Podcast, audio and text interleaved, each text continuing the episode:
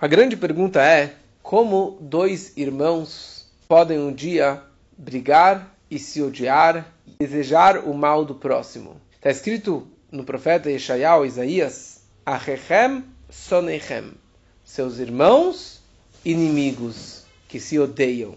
E como realmente duas pessoas que são irmãos de sangue, que se amam por natureza, um dia eles podem acabar se odiando, e podem acabar brigando e desejando o pior pelo próximo. E essa pergunta a gente pode perguntar também em todas as outras tipos de amizades e amores da vida. Um casal, ou um, um casal de namorados, ou um casal que realmente casou e viveram muitos anos felizes juntos, de repente aconteceu alguma coisa, eles brigam e se matam, e processos, e discussões, e viram maiores inimigos. Ou, dois, ou também dois grandes amigos, né? Aquelas pessoas que eram super próximas, e chega um momento da vida, aconteceu, um fez, deixou de fazer, falou, deixou de falar, e eles agora se odeiam. E a pergunta é como? Por que isso pode chegar a acontecer? Então aqui no capítulo 4, o Rebbe anterior ele nos explica que isso vem pela falta de trabalho, pela falta de avodá. O que quer dizer falta de avodá? Falta de avodá significa o trabalho e o esforço que a pessoa deveria ter trabalhado com seu ego, com seu orgulho. Ele deixou de se refinar. Ele deixou de ficar mais inteligente, mais sábio, de refinar as suas midot, refinar as suas atitudes, refinar as suas emoções e trabalhar mais com a relação com o próximo. Já que ele não trabalhou consigo mesmo, já que ele não estudou Torá, não estudou ética dos pais, não, não estudou Hassidut, não meditou, por isso que ele fica tão agressivo e por isso que ele pode acabar chegando a brigar com uma pessoa que era tão, tão querida para ele.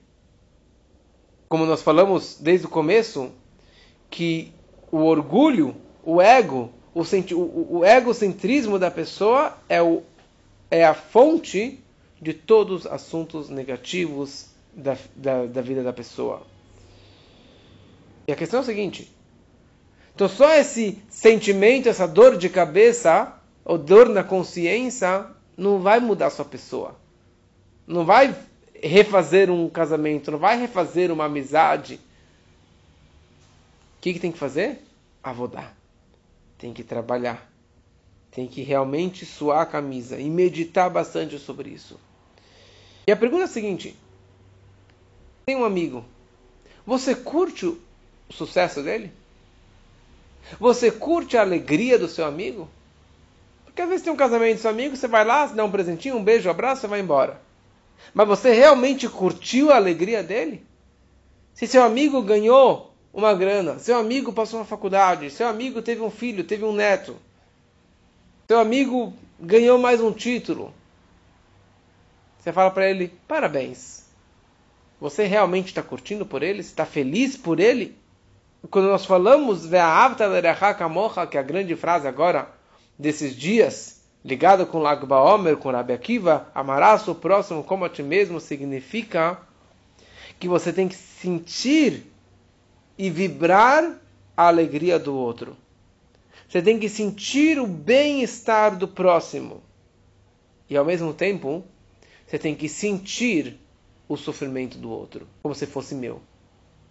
Como nós lemos ontem no Yom Yom, o Yom Yom de ontem falou, o livro, o primeiro livro que Rebbe escreveu, que os primeiros Hassidim do Alter Rebbe, eles costumavam dizer a seguinte frase: O pão, o pedaço de pão que eu tenho, ele é teu como meu.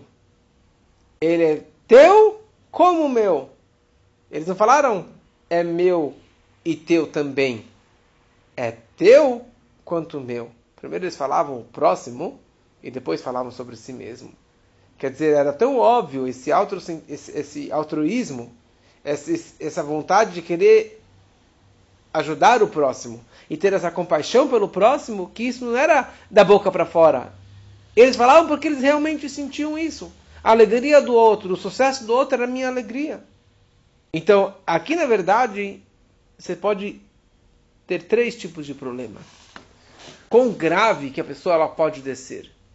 No momento que a pessoa ela é orgulhosa, no momento que a pessoa ela sente muito o seu eu, o seu orgulho, a sua pessoa, a sua opinião, como falamos semana passada, que ele se espalha por tudo que é lugar e todo mundo pisa em cima dele. Então, quanto mais gordo eu sou, quanto mais hametz eu sou, quanto mais ego eu sinto, então a primeira coisa tem um nível que eu eu não vibro com o seu sucesso. Eu não vibro a sua alegria. Então, parabéns, né? Shkoyer, Mazal Tov, mas eu não estou vibrando. Por que eu não vibro a sua alegria? Porque é gordo, né? Eu sou orgulhoso. Se você é mais orgulhoso ainda, se você é mais cheio de si, então você fica cada vez mais cego em relação ao próximo. Então chega um nível pior ainda que você não vai sentir a dor do outro. O que é pior, você não sentir a dor do outro ou você não sentir a felicidade do outro? Porque seria mais fácil você sentir a dor do outro. Então fala o Rebbe aqui, na verdade, o primeiro nível você não, sentir, não, não festejar a alegria. O nível pior é você não sentir a dor do outro, o luto do outro, a desgraça do outro, a doença do outro. Ah, sinto muito, mas it's your problem, it's not my problem. O mais baixo ainda, mais grave, é a pessoa que curte, que fica feliz com a desgraça do próximo. Tá bem feito. Bateu o carro, tá doente, morreu, bem feito. Quem mandou você fazer tal e tal coisa? Tem uma história de um grande tzadik que o filho dele ficou muito doente. E quando o filho dele ficou doente, é o filho do tzadik, do grande rabino, toda a cidade parou, rezou, fez teilim, deu tzedakah, e teve toda aquela comoção da cidade inteira rezando por aquela criança. E até que finalmente ela ficou, ela se recuperou e voltou para a vida normal. Depois de uns dias encontraram o rabino chateado e falaram: Mas desculpa, seu filho já está melhor, o que, que está chateado ainda?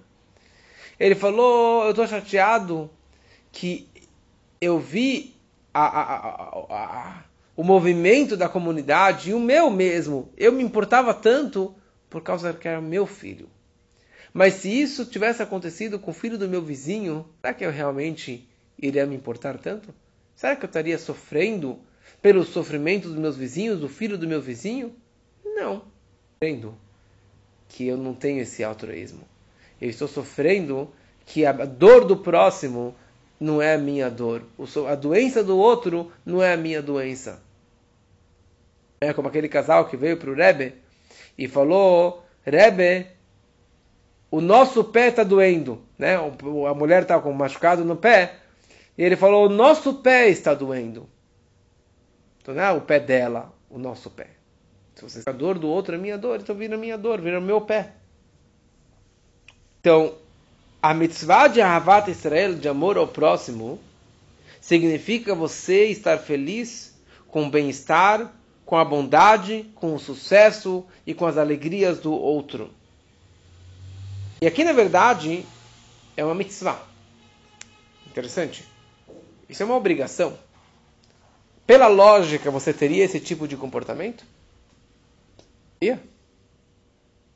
Você iria abrir mão de tudo que você tem pelo próximo? Pela lógica? Fala uma pessoa que faz aqui consciente. Ele vai abrir mão de tudo que ele tem por natureza. O fato é que existem os sete preceitos do filho de Noah, que os goim têm que seguir vários preceitos, sete preceitos, que são preceitos éticos, preceitos lógicos. Não roubar, não matar, respeitar o casamento, respeitar o animal, acreditar em Deus. Mas ali não está escrito amarás o próximo como a ti mesmo. Interessante, apesar que, que no mundo católico essa frase é, é bem empregada nas igrejas, né? Amor ao próximo, amar ao próximo como a ti mesmo. Mas se você pergunta para a pessoa, você realmente ama como a ti mesmo? É impossível você amar logicamente. Então, como que o Yudi ele pode e deve seguir esse preceito? Porque isso é uma mitzvah. É uma ordem divina, amarás o próximo como a ti mesmo. Quer dizer, quem que está cobrando de mim isso? Deus. E de quem ele está cobrando isso? Do povo de Israel. Para amar o seu irmão. Baseado no que explicamos nas outras aulas, de como que você pode realmente amar o próximo. Mas se não fosse uma mitzvah, e mitzvah é ordem, e mitzvah significa ele está te dando, mitzvah é um connection com ele. Ele está me dando as ferramentas e a capacidade de eu amar o próximo como a ti mesmo. Meu bar mitzvah, vou falar agora o, o discurso que eu falei no meu bar mitzvah, uns aninhos atrás. Foi em Israel, foi em Jerusalém, bar mitzvah. E no que a gente fez, eu falei um discurso. E aí eu contei a seguinte história. Quando que Yosef, José, que era o filho rei, o, o vice-rei, desculpa, era o vice-rei do Egito, ele vira para os irmãos, depois de tantos anos ele fala, eu sou Yosef, que vocês me venderam como escravo. E daí ele se reencontra com seu irmão caçula, que ele nem conhecia. Começam a chorar. E a Torá descreve que Yosef e o, e o Benjamim choraram um no ombro do outro. E a frase que a Torá descreve é a seguinte: Vaipol al tzavrei Benjamim achi vayevk. Vaipol. Yosef, ele caiu nos pescoços, no plural, nos pescoços do Benjamim, seu irmão, e chorou. E o Benjamim chorou no pescoço, no singular, do um, Yosef. Que história que é essa? Yosef, por profecia, ele avistou que no lote de terra, que séculos depois seria dado para a tribo de Benjamim, que seriam seus bisnetos, tataranetos, ali seriam construídos o primeiro e o segundo templo. E naquele momento da grande alegria do reencontro dos irmãos Yosef, ele viu que esses dois templos seriam um dia destruídos. Estava chorando pela destruição dos dois templos no terreno, no lote do seu irmão. E o Benjamim, por seu lado, ele chorou pelo Mishkan Shiloh, o templo móvel da cidade de Shiloh, que, era, que seria no lote de terra de Yosef, então ele chorou no pescoço do Yosef. Calma aí, bonito. Mas por que você não chora sobre sua desgraça? Por que cada um chorou sobre a desgraça do outro? Sobre a destruição do templo do outro? Que Benjamim chore sobre o seu templo e Yosef chore sobre o seu templo, sobre as suas desgraças. Então aqui nós aprendemos algumas coisas. Primeira coisa, eles tinham essa compaixão eles tinham esse amor camorra, como a ti mesmo, porque a tua dor é a minha dor, o seu sofrimento, a tua destruição é a minha destruição. Isso que foi o que eles sentiram no primeiro momento da alegria máxima do reencontro, eles estavam sofrendo pela desgraça do outro. E ao mesmo tempo, aqui nós aprendemos uma lição, que quando eu tenho um problema na minha família, não adianta ficar chorando tem que fazer? Arregaçar a manga. Você tem problema? Vai, vai, vai trabalhar. Vai consertar. Vai rezar. Vai fazer aquilo que você tem que fazer, o possível e o impossível. Mas sobre o seu irmão, você pode dar um palpite, pode tentar ajudar, mas não tem muito que você pode fazer. Porque ele é seu irmão, é outra pessoa. E sobre ele, a melhor coisa que eu posso fazer é chorar por ele, é fazer salmos por ele e pedir que Hashem ajude meu irmão. Meus problemas eu tenho que arregaçar minhas próprias mangas. Mas aqui nós, nós percebemos como pessoas que sentiam a dor do outro e não ficavam realmente é, só simplesmente falando sinto muito. Ele continua falando o seguinte: não somente que você tem que participar no sofrimento e o bem-estar do seu amigo, mais ainda, sobre o sofrimento do meu amigo tem que me incomodar mais do que o meu próprio sofrimento. A dor alheia tem que incomodar e doer e sofrer mais do que a minha própria dor. Por quê? Porque sobre os meus problemas, fora a ideia que eu falei antes, que você tem que arregaçar as mangas e você tem que trabalhar, mas quando eu tenho um tsures na minha vida, quando eu tenho um problema na minha vida, uma dificuldade na minha vida particular, você tem que fazer um autobalanço. Tem que fazer um resbon. Fazer um cálculo. Que, olha, se aconteceu isso comigo, talvez eu merecia. Talvez não. Com certeza eu merecia.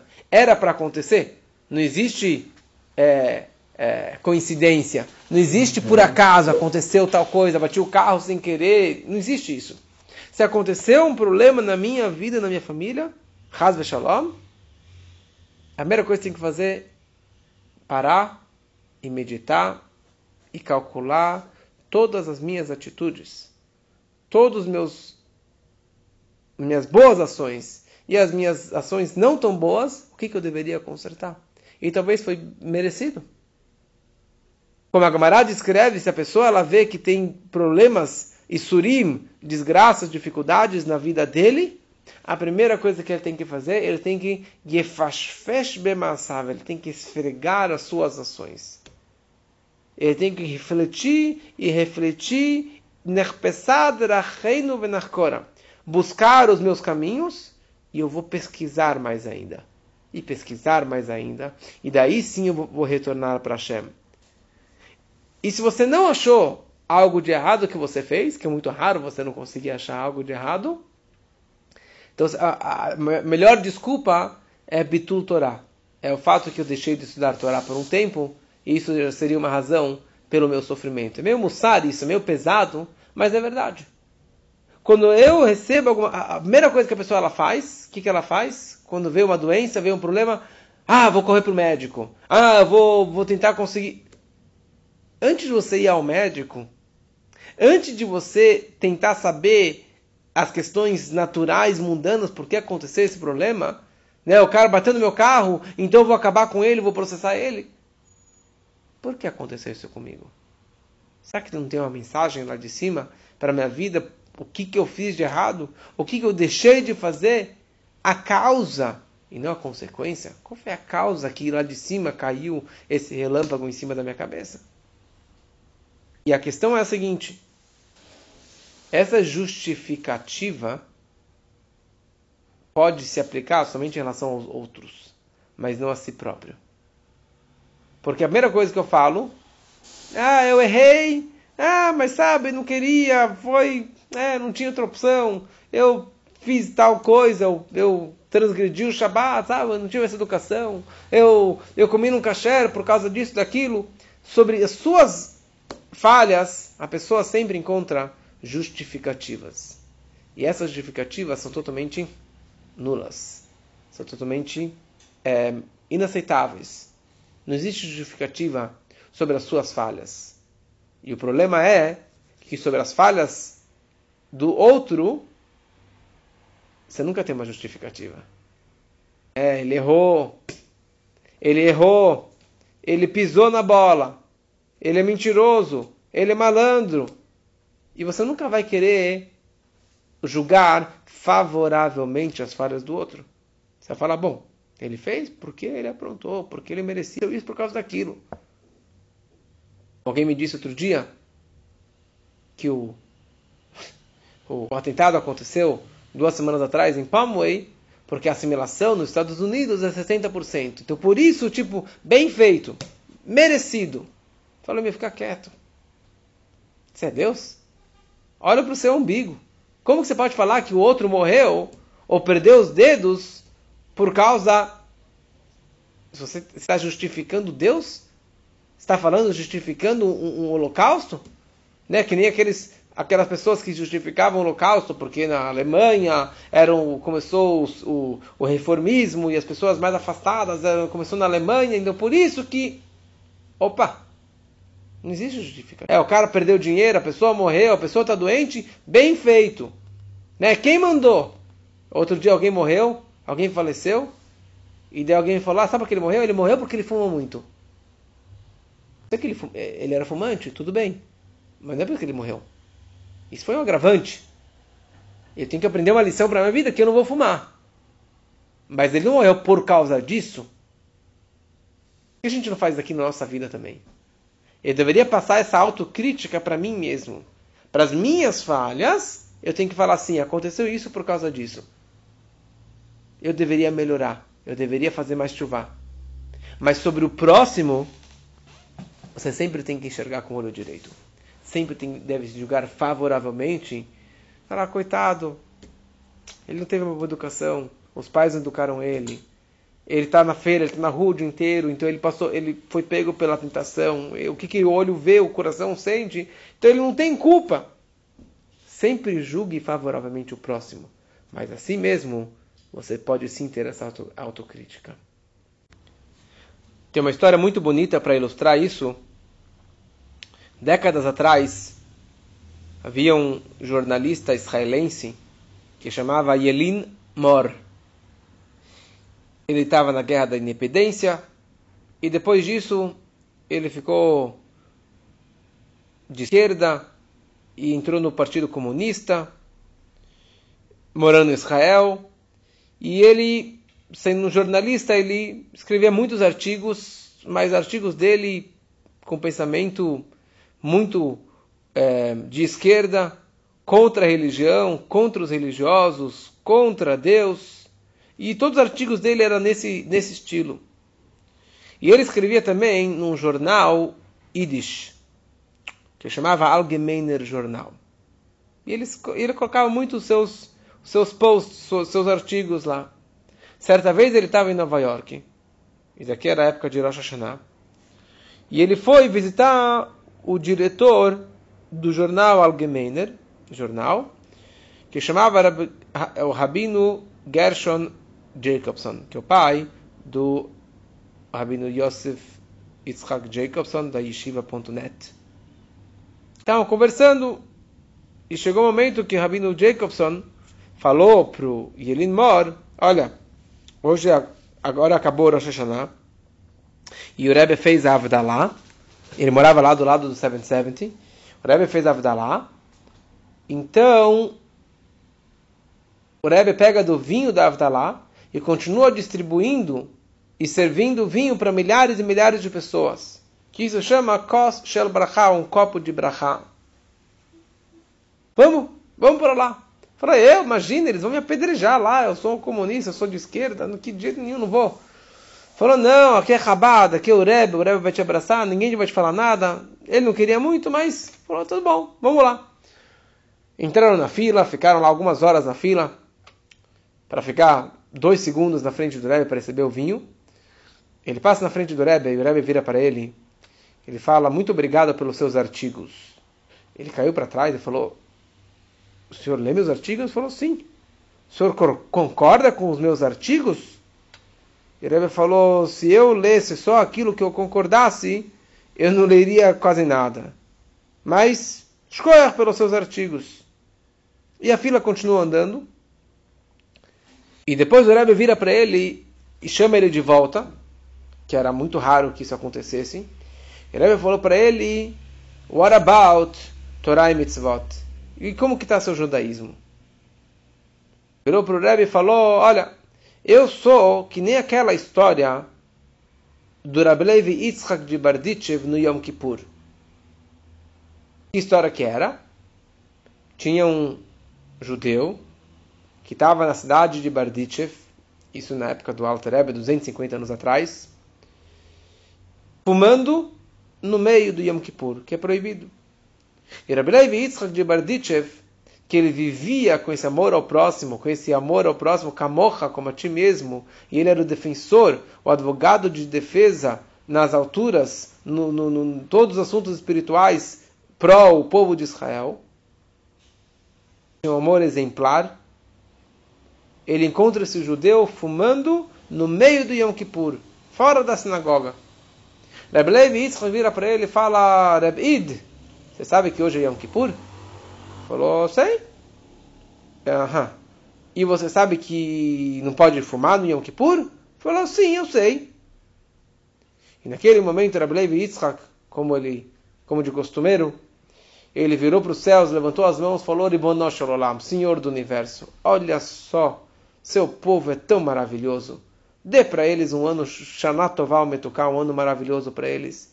Esse judeu, ele pode estar tá fumando no Yom Kippur, mas ele é sincero. Ele fala a verdade. Ele não mentiu. Dê para eles um ano maravilhoso. Então essa foi a história que o Yelin Mor respondeu para o Rebbe em uma frase, dizendo, olha, pode ser que eu peco, que eu sou de esquerda, que eu sou comunista, mas eu sou sincero, eu falo a verdade. Que nem aquela história do Rebbe Levi Yitzchak. E na hora o Rebbe respondeu para ele, esse julgar favoravelmente só se aplica em relação aos outros, mas não a si próprio. Você nunca pode julgar favoravelmente a si mesmo, porque senão você nunca vai sair do lugar. E a história continua que ele, logo depois que ele encontrou com o Rebbe, ele ficou bem doente, ele foi hospitalizado, ficou internado, e quando já estava nas últimas, ele chama esse eh, diretor, o, o Rabino Jacobson, para que viesse visitar ele no hospital. E ele dá para ele um envelope. Ele fala: aqui tem um artigo. E você só publique esse artigo depois que eu morrer, que é daqui a pouquinho. Ele acabou falecendo. E o Jacobson publicou esse artigo. E o nome do artigo era Dash Megehinom Lembranças do Inferno. E ele descreve que ele morreu e obviamente eu fui direto para o inferno, porque todas as coisas que eu fiz de errado, eu estava lá junto com todos os meus amiguinhos rechaim, perversos que nem eu, num poço, num buraco sem fundo, preto, negro, sem nenhuma luzinha. E de repente aparece um, um holofote, uma luz muito forte lá, lá de cima, muito longe ilumina o buraco inteiro até que chega até o Elimor, chega até mim e começa a me iluminar, uma luz muito, muito forte. Eu olhei para cima, que queria ver de onde que vinha essa luz, eu não conseguia perceber de onde que vinha essa luz, até que eu percebi que essa luz vinha do Rebbe de Lubavitch. E com isso o Rebbe Lubavitch me tirou de lá. E ele conclui e falou, o Rebbe de Lubavitch foi a única pessoa do mundo que conseguiu julgar favoravelmente, conseguiu enxergar uma luz, um hope, uma esperança mesmo para alguém que nem eu, lá no fundo do inferno. E essa é a mensagem, na verdade, de como que a gente tem que julgar favoravelmente todas as outras pessoas. Mas sobre as minhas falhas, eu preciso esfregar. As minhas dificuldades, eu preciso ir atrás e saber realmente o porquê que isso está acontecendo comigo. E isso tudo está ligado com essa humildade. Quanto mais humilde, você consegue sentir a dor do próximo. E menos você vai sentir a dor própria. Os meus problemas, eu preciso consertar. O problema do outro, eu posso sofrer por ele. E por isso que a, o sofrimento pela dor do outro deve ser superior ao meu próprio sofrimento. Essa autocrítica tem que ser bem detalhada, até você chegar na verdade crua e nua, saber a verdade perfeitamente o que, que eu fiz certo, o que, que eu fiz de errado, e por isso você tem que esfregar, lefashvesh, os seus pensamentos, as suas falas e as suas ações detalhadamente. Porque o amor próprio da pessoa é máximo. A pessoa, o amor dela encobre todas as suas falhas. Porque não tem ninguém que você ama mais do que você próprio, do que você mesmo. Então, você vai acabar se enganando, falando: "Ah, eu errei por causa disso, por causa daquilo". Mas você se ama e você nunca vai ser autocrítico. Tem uma história que tinha um grande sábio que chamava Ravuna. Ele era muito, muito rico. E um grande sábio. E ele tinha um depósito de 400 barris de vinho e todos os barris, e todos os vinhos, todo o barril, tudo azedou. E os sábios vieram consolar ele e falaram para ele: Olha, se veio desgraça na sua vida, você tem que esfregar as suas ações. Baseado no que falamos antes, que a pessoa que recebe isurim, sofrimentos na vida, você tem que esfregar a, suas, a, sua, a sua situação. E apesar da sua riqueza, você tem sofrimento. E Ravuna falou: Vocês estão suspeitando de mim que eu fiz algo de errado? E falaram: Você está suspeitando de Deus? Que ele fez um julgamento, que ele fez algo de graça, que ele fez algo à toa? E Ravuna falou: Bom, vocês têm razão. Então, se vocês sabe, sabem algo de errado que eu fiz, me falem, por favor, que eu quero fazer chuva, eu quero me arrepender. Eu quero melhorar meu, meu, meu comportamento. E eles falaram: Olha, nós escutamos que você não deu para o seu trabalhador, para o seu escravo, o salário merecido. Ele trabalhava lá nas videiras e você não deu para ele assim uma caixinha. E Rabhuna falou, mas ele estava roubando. Ele estava roubando meu dinheiro, estava roubando meus, minhas uvas, meus cachos. E ele já pegou muito mais do que ele merecia. E falaram para ele, Agonev minaganav, a pessoa que rouba do ladrão, também acaba é, tendo um gostinho do roubo. Então ele falou, eu aceito devolver o dinheiro para ele. Eu, eu, eu, eu aceito pagar para ele aquilo que eu estava devendo. E nessa hora que ele tomou essa decisão, a Gamara diz que duas opiniões. Ou que o vinho voltou a ser vinho, deixou de ser vinagre. E outra, outra opinião, que o vinagre ficou muito caro e, e já estava num preço de vinho e ele conseguiu lucrar bastante dinheiro. Então, a pergunta é, na verdade, por que no final das contas a gente não consegue ver as nossas falhas? Por causa desse amor próprio. Então, por isso que a Mishnah, a ética dos pais, nos fala, nos ensina a ser lecharav, o knelechachaver.